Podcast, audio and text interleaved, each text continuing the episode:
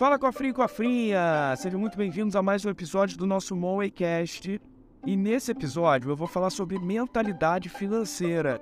Como que os ricos eles pensam a respeito do dinheiro. E vou fazer uma comparação de como que as pessoas que estão sempre num ciclo de endividamento ou então sem sair do lugar em relação às suas vidas financeiras acabam agindo. Antes da gente iniciar, eu vou te dar duas referências bibliográficas muito legais sobre esse assunto. São dois livros, O Pai Rico, Pai Pobre e Os Segredos da Mente Milionária. Esses dois livros, eles falam muito sobre a forma como que os ricos pensam a respeito de, do dinheiro. Bom, vamos lá.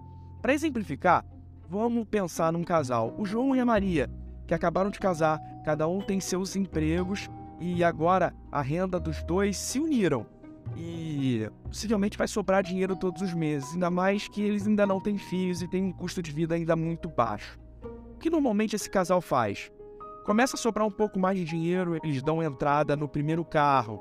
Ainda não é suficiente para comprar esse carro à vista, então eles dão entrada nesse carro de maneira financiada.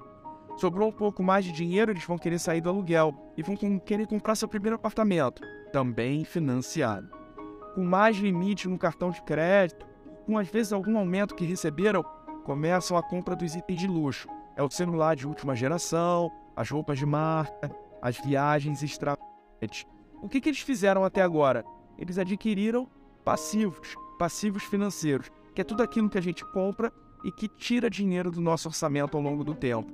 O carro financiado não preciso nem dizer, sai da concessionária e já desvaloriza, deprecia ao longo do tempo e te traz custos com impostos e manutenção. A mesma coisa o apartamento, quando você sai do aluguel. Muita gente acha que é um investimento que ele valoriza com o tempo, mas você não ganha esse investimento, porque você não vai se mudar para poder vender e ganhar isso. Então, na verdade, é um passivo também, porque você gasta juros com financiamento, impostos e também tem custos de manutenção com a sua casa. Bom, já os ricos, eles fazem de uma maneira diferente. Quando começa a sobrar receita financeira, ao invés deles gastarem com passivos, eles compram ativos, que são coisas que geram ainda mais receita para eles, botam dinheiro na conta deles, como por exemplo, investimentos.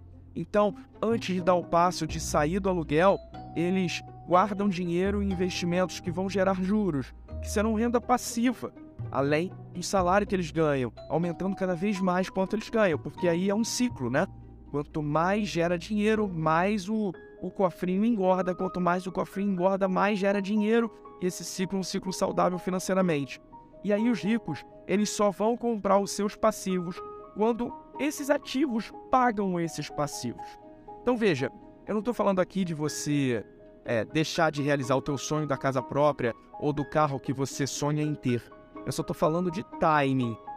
Na verdade, os ricos, eles aguardam um pouco para poder realizar esses sonhos. Antes, eles fazem com que dinheiro trabalhe para eles, que o dinheiro, é, digamos assim, realizem esses sonhos para eles. Sacou a ideia?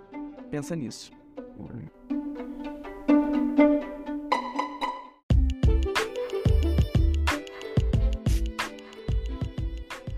Bom, Cofrinha, a gente então vai ficando por aqui e não deixa de seguir o Gui Vendramini nas nossas demais redes sociais. Lá no Instagram é no arroba gui.vendramini.oficial e no YouTube, no canal da Mon e com Gui Vendramini.